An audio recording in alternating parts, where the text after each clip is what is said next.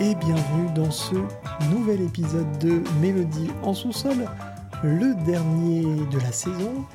Un épisode aussi un peu spécial parce que c'est vous, auditeurs, qui avez voté.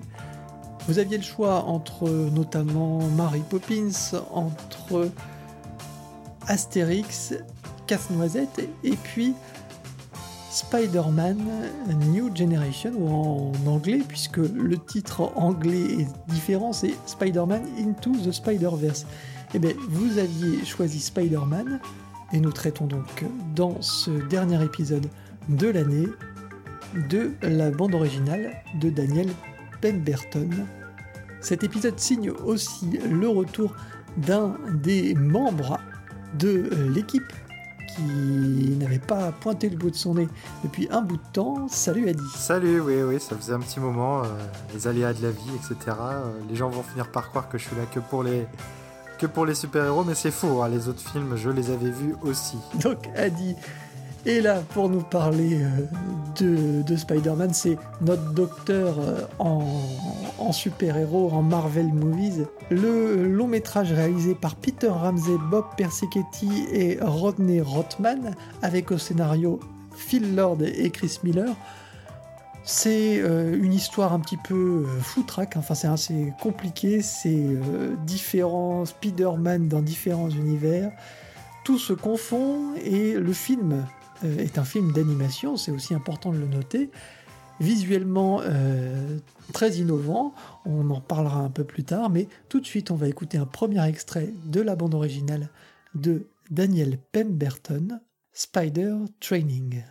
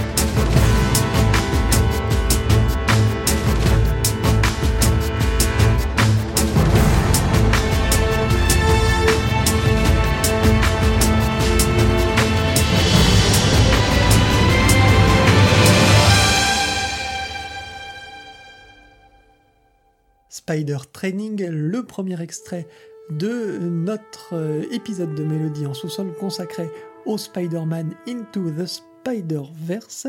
Avant d'attaquer la bande originale, vous en avez entendu tout juste un premier extrait, nous allons parler du film parce qu'il y a beaucoup de choses à dire sur ce film. Adi, qu'as-tu pensé de ce euh, Spider-Man euh, New Generation en français? Je peux pas dire que c'était une bonne surprise parce qu'en fait, depuis la première bande-annonce euh, d'il y a à peu près un an où ça avait été dévoilé cette euh, cette euh, vision innovante, enfin ou en tout cas nouvelle de de Spider-Man, j'en attendais quand même pas mal et et je suis pas déçu hein, parce que moi je trouve ça visuellement fou. Je trouve qu'il y a plus d'idées de mise en scène et de de réel dans le film que dans peut-être tout le MCU réuni et ça faisait euh, bien longtemps qu'on discutait de ça euh, quand on parlait des films de Marvel, de, de DC, que ça manque souvent de d'originalité, de patte. Là, elle est là. C'est euh, même sans forcément se restreindre aux films de super-héros, mais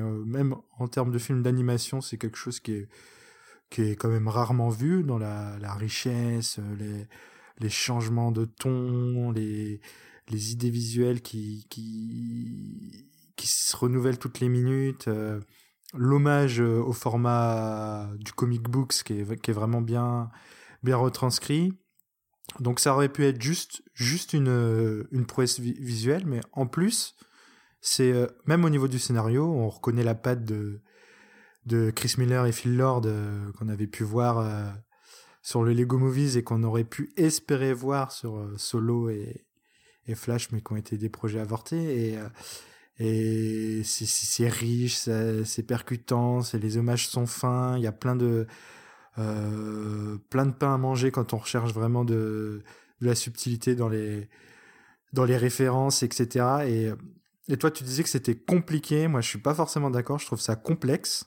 C'est vrai que ça, ça c'est exigeant. Ça demande une concentration euh, euh, importante pendant la durée du, du métrage parce que parce que c'est généreux et ça, ça va dans tous les sens et ça a beaucoup à donner. Mais je trouve que c'est limpide, que c'est pas tant compliqué que ça. Euh, ça se suit et et, euh, et ça donne un scénario euh, bah, qui change et ça fait plaisir. Moi, j'ai trouvé que c'était une, une très bonne expérience de cinéma. Eh ben, moi, je suis un peu mitigé sur le, sur le film au final. Alors, mitigé pour plusieurs raisons. La première, c'est que je suis de base très attaché au personnage de Spider-Man. Moi, dans tous les super-héros euh, de l'univers Marvel, et même plus généralement des super-héros américains, c'est euh, peut-être celui qui me parle le plus, euh, par lequel j'ai, je suis vraiment entré dans, cet univers avec les, Spider-Man de, Sam Raimi j'ai toujours été attaché au, personnage de, Peter Parker. Je trouve que ici, il y a vraiment le côté, en fait, moi qui m'embête un petit peu, c'est le, c'est là pour le coup, je, m'accuse moi-même, je suis sûrement un vieux con dans ce, dans ce, dans ce côté-là, c'est-à-dire que euh, le, ton justement un petit peu trop euh, cool, euh, presque hyperactif du film. Alors certes, le personnage a un côté possiblement comme ça, c'était pas vraiment ce qui était déployé dans le dans la vision de Sam Raimi, c'est ce qui a été déployé dans le, le, Spider-Man Homecoming euh, de Marvel avec Tom Holland, où, là aussi le personnage est très a un débit très rapide. C'était aussi déjà aussi le cas dans le, Amazing Spider-Man avec Andrew Garfield. Il y avait déjà tout, tout ce côté-là un peu hyperactif justement, mais euh, c'était pas le ça n'était pas dans la narration, si tu veux, c'était le personnage qui était comme ça, mais le film, le rythme du film n'était pas, n'était pas, n'était pas collé sur le, caractère du personnage. Là, vraiment, le rythme du film est aussi le même que le rythme finalement euh, qu'on veut donner à ce personnage. Tout va très très très très très vite, trop vite. C'est clair, c'est vrai, comme tu dis, c'est limpide, c'est assez euh, bien construit, mais je trouve quand même que tout est trop riche, c'est trop foisonnant.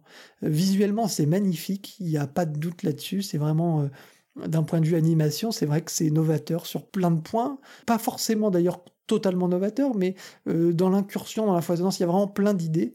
Mais je trouve que c'est parfois un peu lourd et que, et que le rythme de l'histoire s'en trouve un petit peu pris. Moi, j'ai du mal avec ce mélange, ce Spider-Verse. On a plein de Spider-Man différents. On a même un qui est euh, qui est un, un le petit cochon.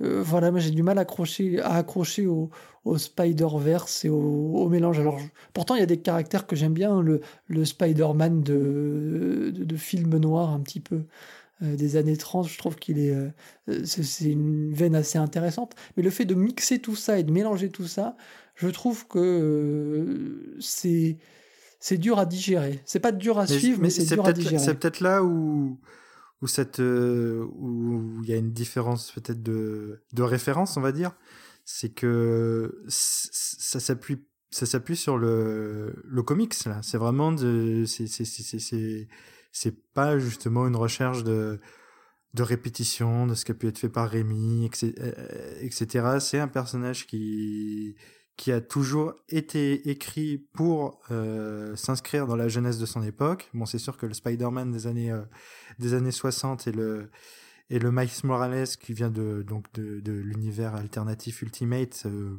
début des années 2000, c'est c'est sûr que c'est pas le même, mais ça s'inscrit toujours dans une volonté de de de parler à la jeunesse de son époque et et tout ce que tu reproches au film, pour moi, c'est des qualités justement parce que pour une fois, on a un métrage qui, enfin pour une fois, non, il y a eu d'autres cas, mais je veux dire, comme pas la plupart du temps, il y a un, métrage qui qui s'appuie et qui ne renie pas son son média d'origine, le comics, et qui est-ce que le comics ça va encore plus loin quand on quand tu parles de mélange un peu bizarroïde des oui mais bien sûr mais alternatifs ce qui, vont toujours plus loin. c'est ce qui fait le comics si tu veux un comics. Mais euh, je comprends que euh, et d'ailleurs moi c'est ce qui me plaît moins dans le côté comics c'est peut-être pour lequel je suis moins intéressé par le la bande dessinée euh, américaine. C'est le et, et, justement cette foisonnance et ce, le fait que les personnages soient à chaque fois euh, rebootés, qu'ils soient à chaque fois réinterprétés par les gens qui les dessinent,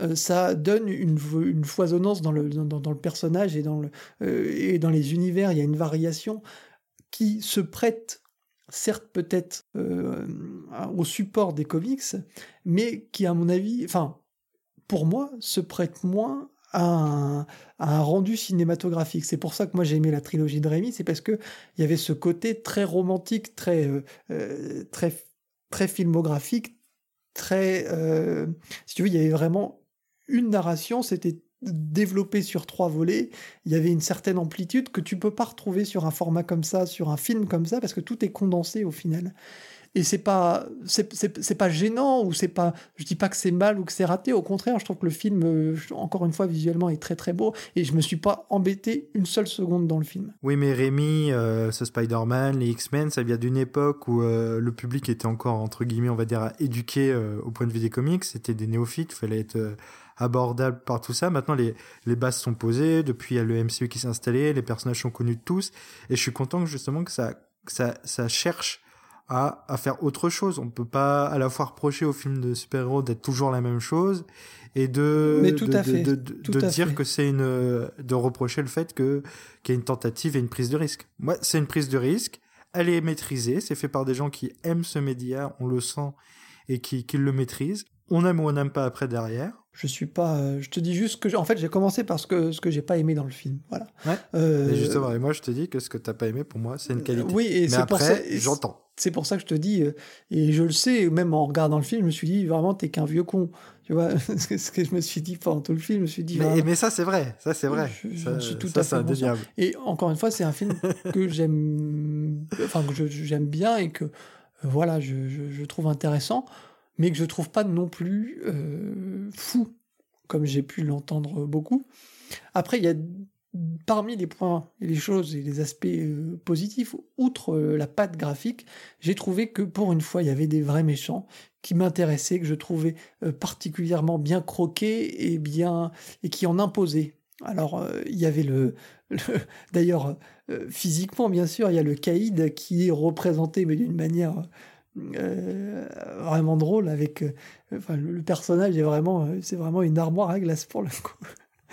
Alors outre le le Kaïd, il y avait aussi le l'oncle de de Miles Morales justement qui je trouvais aussi en, imposait beaucoup et c'était aussi dû à la manière dont il était présenté musicalement et on y reviendra on y reviendra un peu plus un peu plus tard. Et c'est fou parce que pour le coup c'est un personnage enfin insignifiant, hein, qu'on n'avait jamais. Euh, euh, c'est vraiment un second couteau chez second couteau dans les comics et, euh, qu'ils aient réussi par sa, sa prestance, son, jeu de, son jeu de doublage, son, son animation, qu'à en faire un personnage, ouais, c'est vrai qu'il qui se fait remarquer, ouais, et musicalement aussi, comme tu le dis. Alors, je vous propose d'écouter un deuxième extrait de cette bande originale Spider-Man Into the Spider-Verse par Daniel Pemberton. L'extrait en question s'appelle Comic Book, justement, on en parlait.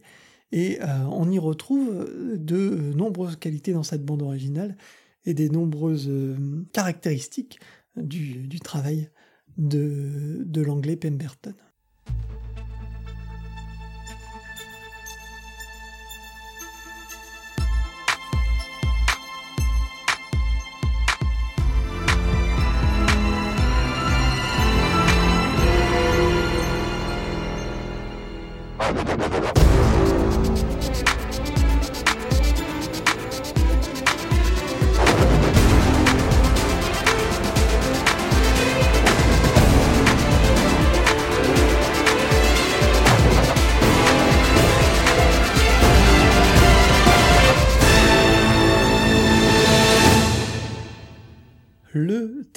Bref extrait de Spider-Man Into the Spider-Verse comic book.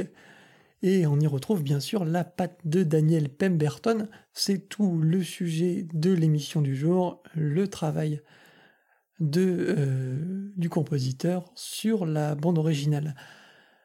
Qu'as-tu pensé, toi, de, de cette bande originale? Alors, euh, ce morceau, je trouve qu'il illustre bien en quelques, secondes ce qui, ce qui fait le, le sel de cette BO, on va dire. C'est ce mariage, euh, comme c'est vraiment très bien le faire Pemberton, on a l'impression qu'il arrive un peu à toucher à tout et à s'en sortir à chaque fois.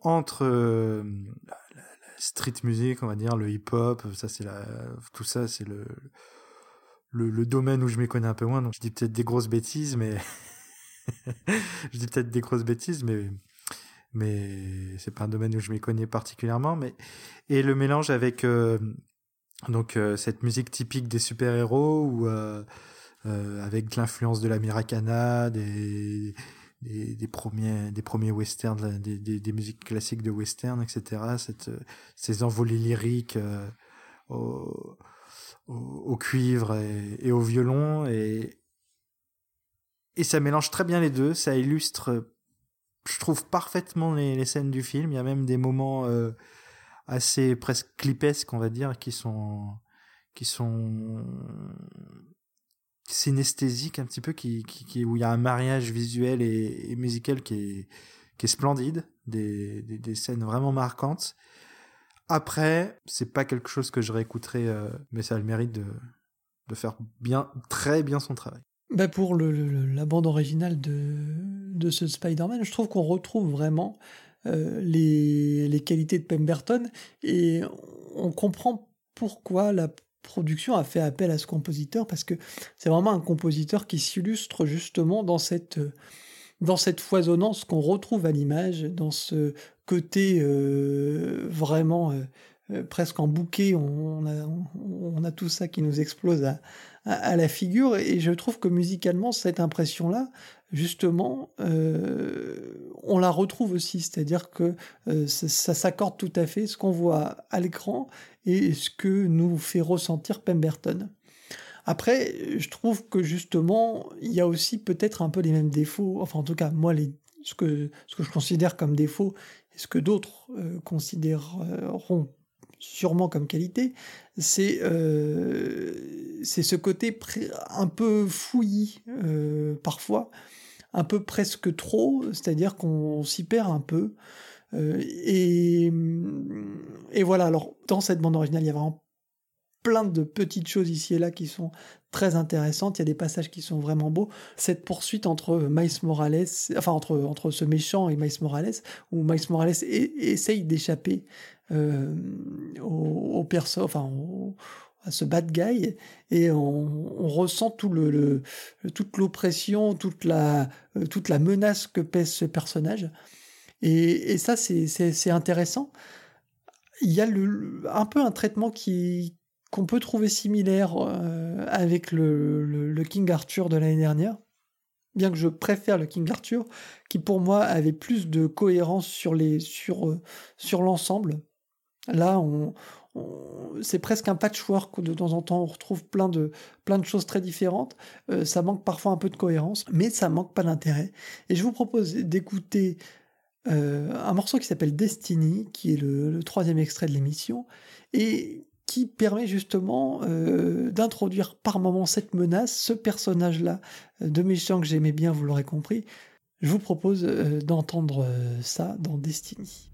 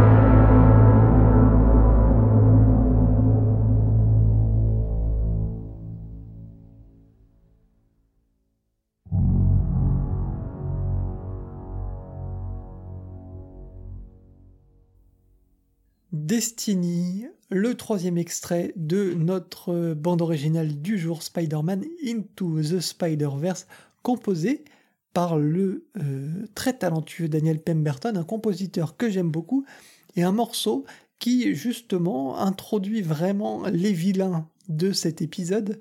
Euh, il leur donne vraiment une, un aplomb particulier parce que certes, euh, déjà, ils sont très très bien croqués, je trouve, entre cet oncle et, puis le caïd.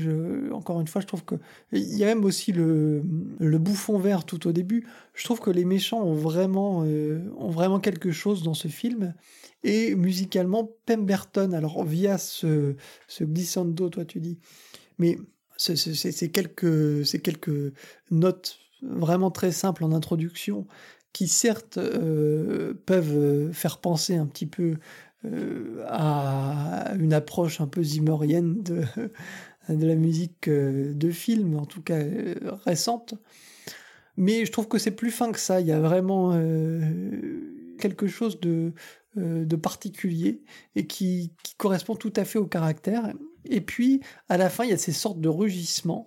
Donc on est presque aussi...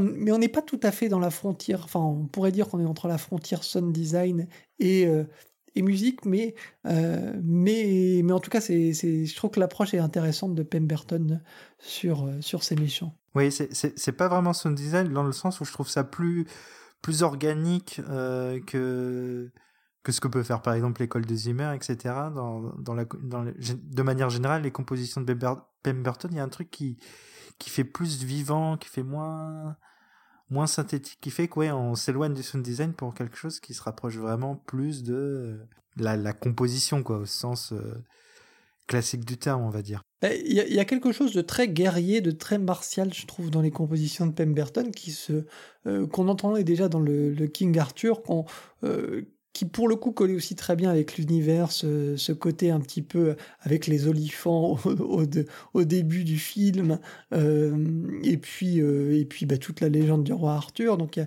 y, avait quelque chose de très guerrier, de très tribal, et on retrouve un peu ça dans ce, Spider-Man-là, et dans cette approche euh, musicale. Il y a vraiment quelque chose qui relie le Spider-Man Into the Spider-Verse au King Arthur. Ouais, et je pense que ce que tu dis fait également le lien avec un autre, une autre BO de cette année. C'est, euh, enfin, ça paraît assez évident, mais euh, je pense que c'est, euh, pas, pas plus mal de le noter avec le, le Black Panther où il y a ce côté, ce mélange de tribal, de guerrier avec quelque chose de beaucoup plus moderne et urbain, parce que c'est des thématiques qui, qui tendent à se lier en fait et et euh, pour le coup, ouais, c'est c'est un petit peu dans l'air du temps parce que ça fait déjà deux grosses BO de deux euh, films de super-héros de de 2018 qui, euh, qui, qui jouent sur ça et c'est intéressant à écouter mais même si j'ai une, une, une légère voire une nette préférence pour la BO de Black Panther qui m'a vraiment qui m'a vraiment plu. Nous avons donc abordé un petit peu cet aspect-là de la composition, et parmi euh, les autres aspects, toi tu parlais un peu de musique urbaine justement avec ce parallèle avec Black Panther. Euh, là, on est vraiment dans ce melting pot, j'ai envie de dire. Euh, le morceau s'appelle Visions Brooklyn, One, Two, Three. On l'écoute tout de suite et puis on en discute un peu ensuite.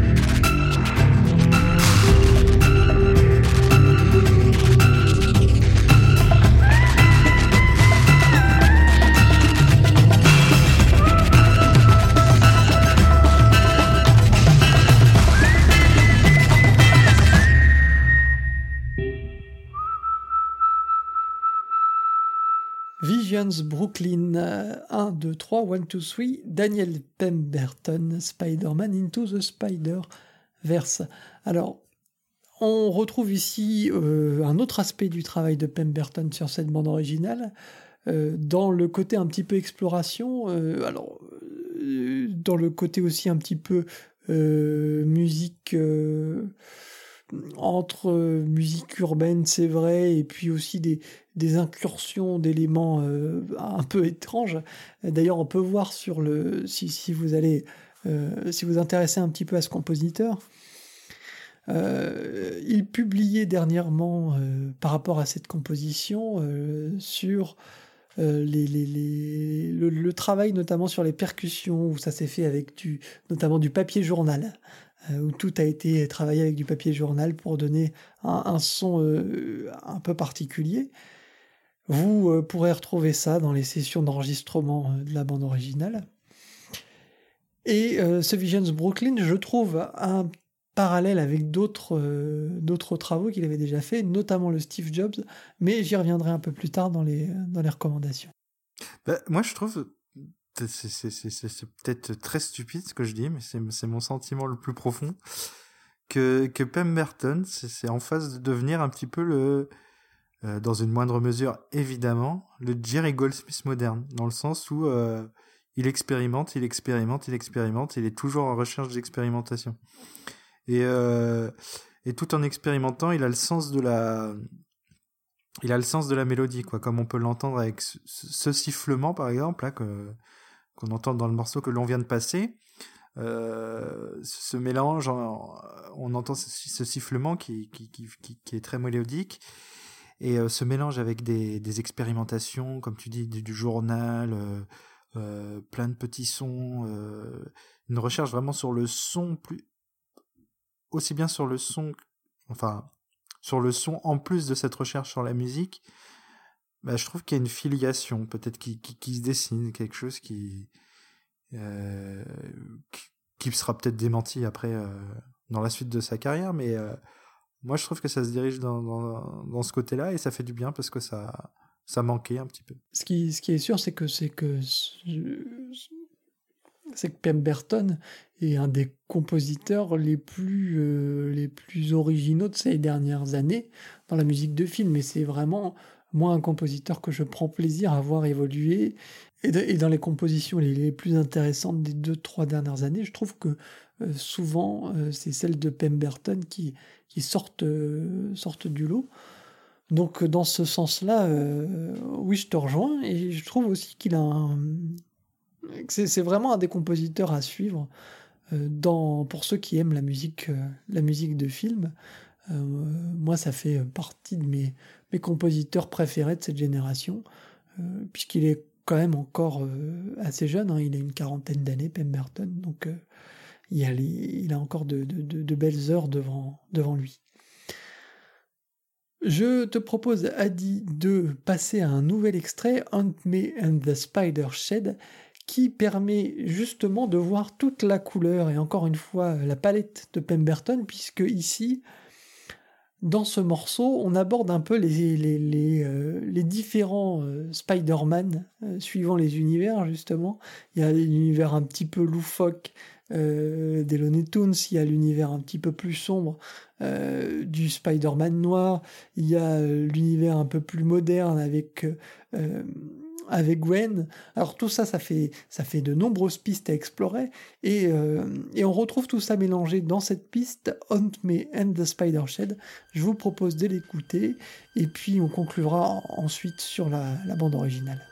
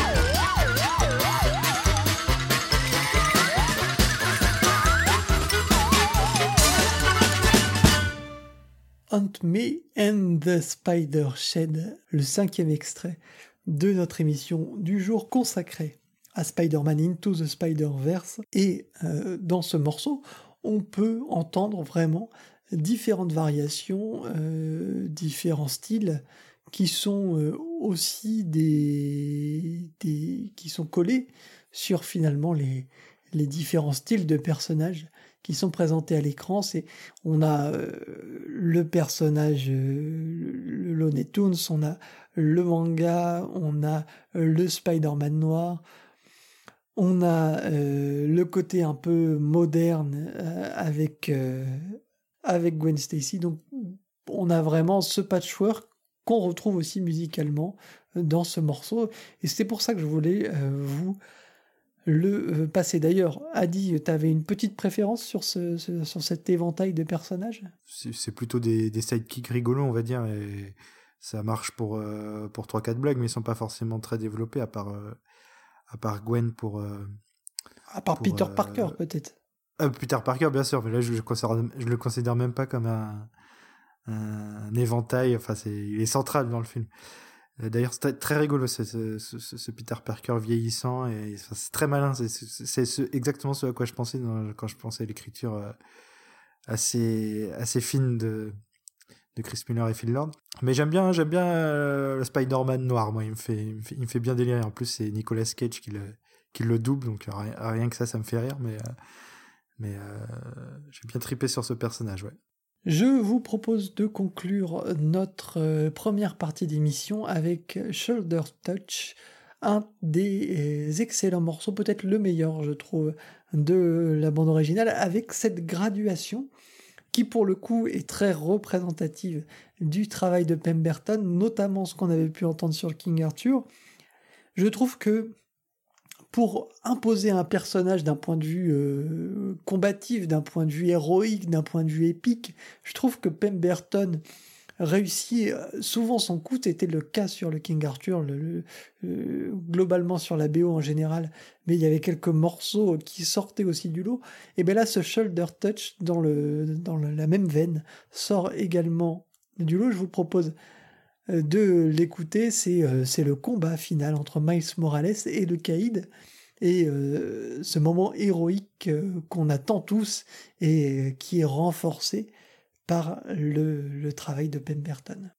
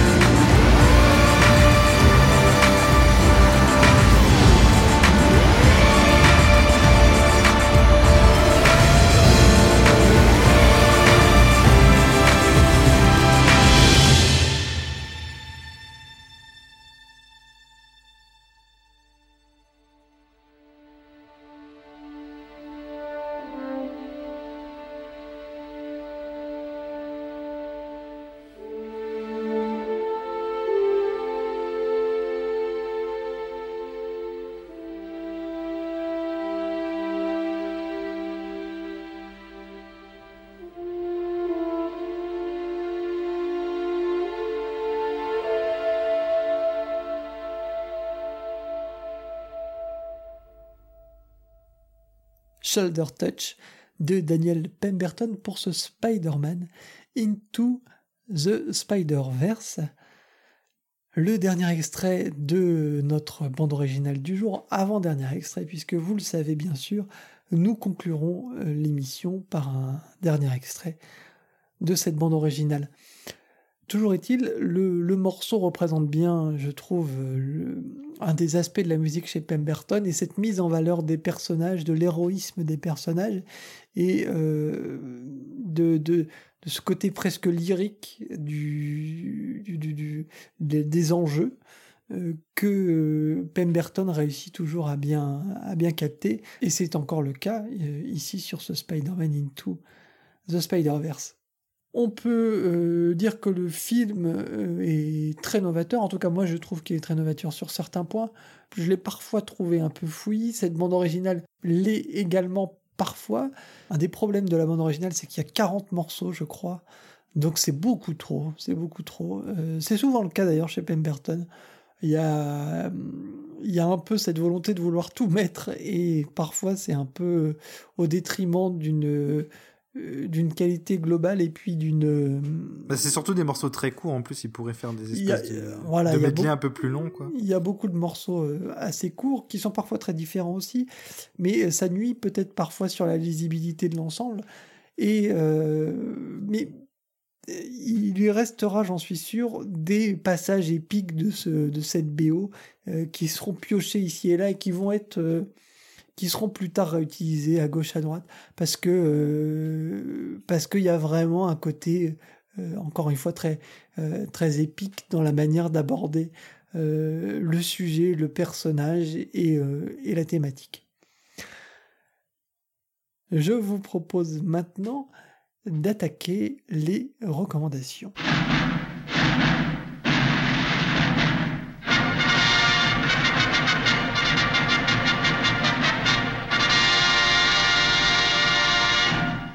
Les recommandations du jour tournent forcément un peu autour de, Spider-Man. Et la première sera une recommandation vidéoludique puisque Adi est un amateur certain des jeux vidéo et euh, l'un de ces jeux vidéo, en tout cas l'un des jeux vidéo euh, qu'il a testé cette année qu'il a euh, platiné, comme il le dit c'est euh, le Spider-Man euh, de Sony qui est sorti il y a quelques,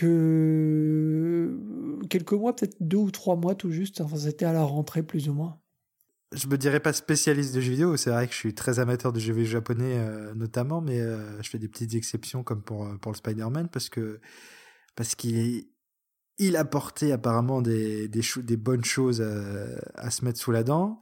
Et c'est vrai que notamment au niveau des, des animations, de, de, la représentation de New York et tout, c'est assez fou. Euh. Après, niveau gameplay, bon, c'est, un petit peu du, du, monde ouvert assez classique. C'est pas forcément euh, ce qu'il y a de plus novateur, mais enfin, euh, c'était une très bonne itération de l'histoire de Spider-Man qui, qui, arrivait bien à se renouveler, qui avait un très bon doublage français en plus. Je suis assez fan de Donald Renew qui, qui double Spider-Man et il y avait notamment une musique, une bande originale très correcte. Donc, euh, pour faire écho euh, au Spider-Man euh, New Generation, je me, disais que c'était pas une trop mauvaise idée de le mettre. Donc, le thème principal qui, est certes toutefois assez classique, mais qui est un très bon thème, je trouve.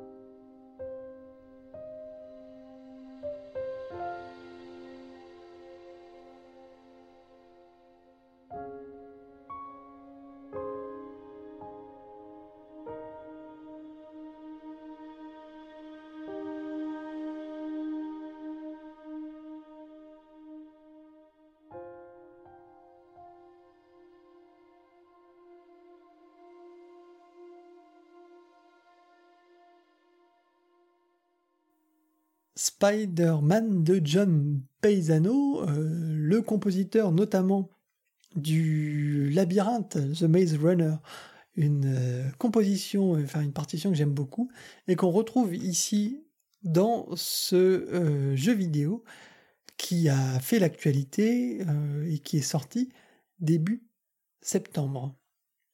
De mon côté, je vais être un peu plus classique et je vais vous parler de Spider-Man 2 et de la bande originale de Danny Elfman. Je vous pointais tout à l'heure peut-être ce, qui manquait à mes yeux dans cette euh, dans ce film en tout cas et peut-être aussi un peu dans cette bande originale. Euh, c'est une certaine narration, un certain romantisme aussi, et euh, ce romantisme, justement, moi je, trouve, alors il a été un peu décrié parfois, euh, la relation Mary-Jane-Peter euh, Parker, qui était un peu pointée du doigt dans, la trilogie de Sam Raimi. Certains la trouvaient un peu lourde. Moi je trouvais que justement ça faisait partie de l'enjeu et de ce qui permettait de, de, de s'accrocher à, ce personnage de Spider-Man plus qu'aux autres personnage de super-héros, euh, il y avait quelque chose de très, euh, euh, très proche de nous, en fait, dans Spider-Man. C'est, c'est The Friendly Neighbor, comme, comme on, le, dit dans le, le comics et dans le, dans le film, voilà, c'est le, le, voisin un peu Spider-Man. Ça pourrait être le, le pote de palier, c'est un peu ça. Et je retrouvais que cette, cette relation et ce, ce, lien nous unissaient un peu avec le personnage et, le lien qu'il tissait notamment aussi avec, euh, avec Mary Jane. Dans Spider-Man 2, il y a un super passage euh, enfin, des, des, plus beaux passages de la trilogie, où Spider-Man se révèle euh, à Mary Jane. C'est le passage final où il combat notamment le doc, le doc Ock, le docteur Octopus. Pendant, cette, pendant ce passage, Peter Parker maintient une poutrelle et, évite que celle-ci, euh, évitant que celle-ci tombe sur le personnage de Mary Jane. Mary Jane se rend donc compte que euh, Spider-Man et Peter Parker ne font qu'un. Je vous propose d'écouter euh, le passage musical. Le morceau s'appelle Armageddon, A Really Big Web. On en discute peut-être un peu ensuite si, euh, si Adi a, des, petites choses à nous dire sur, sur ce passage et puis sur la, cette bande originale, s'il l'aime ou pas tout simplement.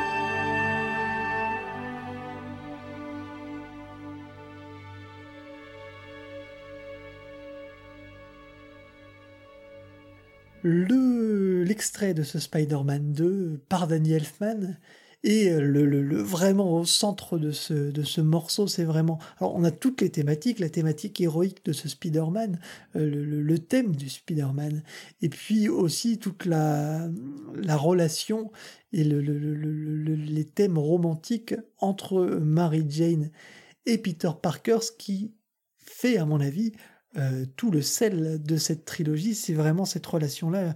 certains certains arguaient que ça, ça, polluait le, le, film et l'histoire, mais au final, moi je trouve que c'est ce qui justement permet euh, de nous rapprocher de ce personnage et de tenir toute la, euh, toute la trilogie, c'est cette relation et l'évolution de cette relation, euh, même si au-delà de ça, il y a aussi l'évolution du personnage en lui-même, de Peter Parker, qui passe par plusieurs phases. Et, vraiment, moi, j'ai toujours un coup de cœur. Enfin, c'est vraiment une de, mes trilogies préférées, une de mes adaptations de super-héros, si ce n'est l'adaptation de super-héros euh, que je préfère. Donc, euh, bah donc voilà, ça me faisait plaisir de vous passer un extrait de Spider-Man 2. Euh, Adi, toi, tu as un petit mot peut-être. Je sais que t'es pas, enfin, tu me le disais en off, t'es pas attaché à cette. Bah oui, mais c'est, euh, enfin, c'est, voilà, c'est très personnel. Je sais pas si c'est forcément très intéressant de, de le dire, mais c'est vrai que moi, je, c'est pourtant, bah, on est exactement de la même génération tous les deux. On est la génération qui, qui devrait être nostalgique de cette trilogie. Et toi, t'as été pleinement public, mais moi, à l'époque, ça ne m'intéressait pas du tout. J'étais euh, hors de tout ça et du coup il n'y a pas cette, cette ce vibrato nostalgique qui, qui fait écho quand j'écoute ça et et euh, non j'aime beaucoup mais c'est euh, je trouve que ce qu'on fait depuis depuis c'est plus que ce que c'est ça, ça se rapproche plus de ma vision de de ce que doit être euh, des films de comics c'est-à-dire du comics et non pas euh, un skin de, comics sur, du cinéma classique nous quittons les recommandations pour nous diriger vers l'actualité. L'actualité est particulièrement riche en cette fin d'année.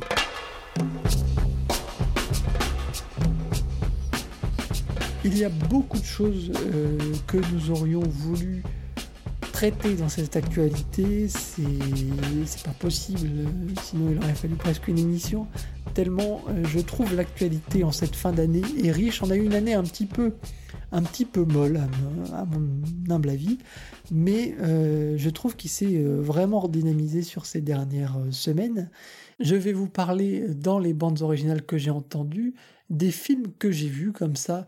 ça fera un petit tri dans toutes ces nombreuses sorties. La première actualité, c'est le Casse-Noisette et les Quatre Royaumes de James Newton Howard.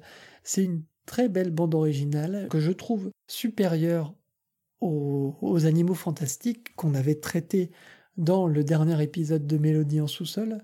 Là, euh, je l'attendais, hein, cette bande originale, et je trouve que euh, James Newton Howard s'accapare vraiment tout l'héritage de Tchaïkovski d'une manière admirable. Et, c'est vraiment une des belles bandes originales de cette année. Peut-être pas la meilleure, peut-être pas non plus la plus originale. On retrouve tous les gimmicks de James Newton Howard, tout, euh, tout ce, qui, ce qui fait le, le sel de ses compositions. Hein. On, se rapproche vraiment de, de bandes originales comme Maléfique, comme euh, euh, le, travail sur Blanche-Neige et, le chasseur, ou dernièrement sur le, chasseur et la reine des glaces.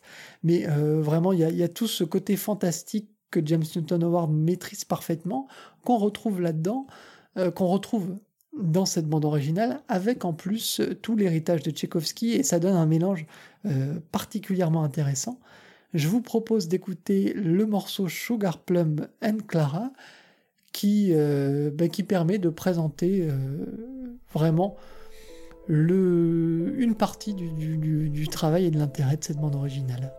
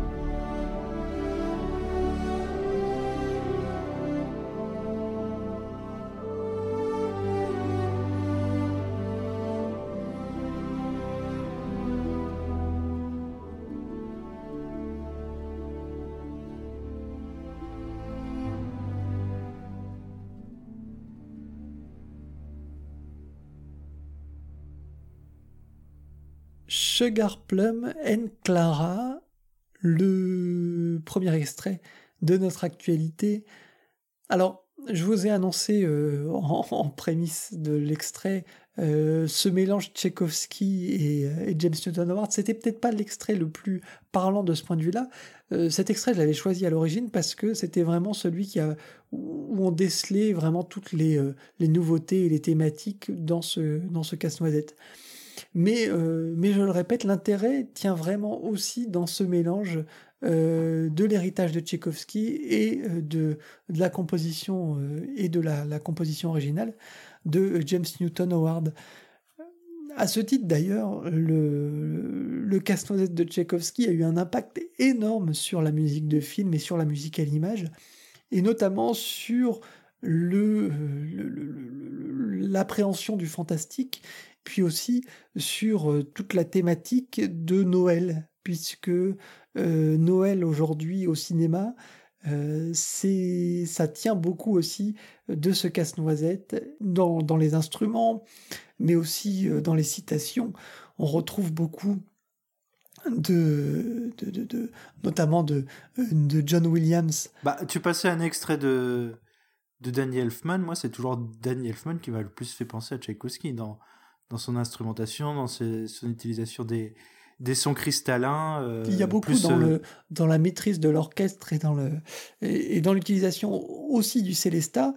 Il y a eu d'autres utilisations du célesta dans la musique classique euh, antérieure à, ce casse-noisette, mais c'est la première véritablement marquante.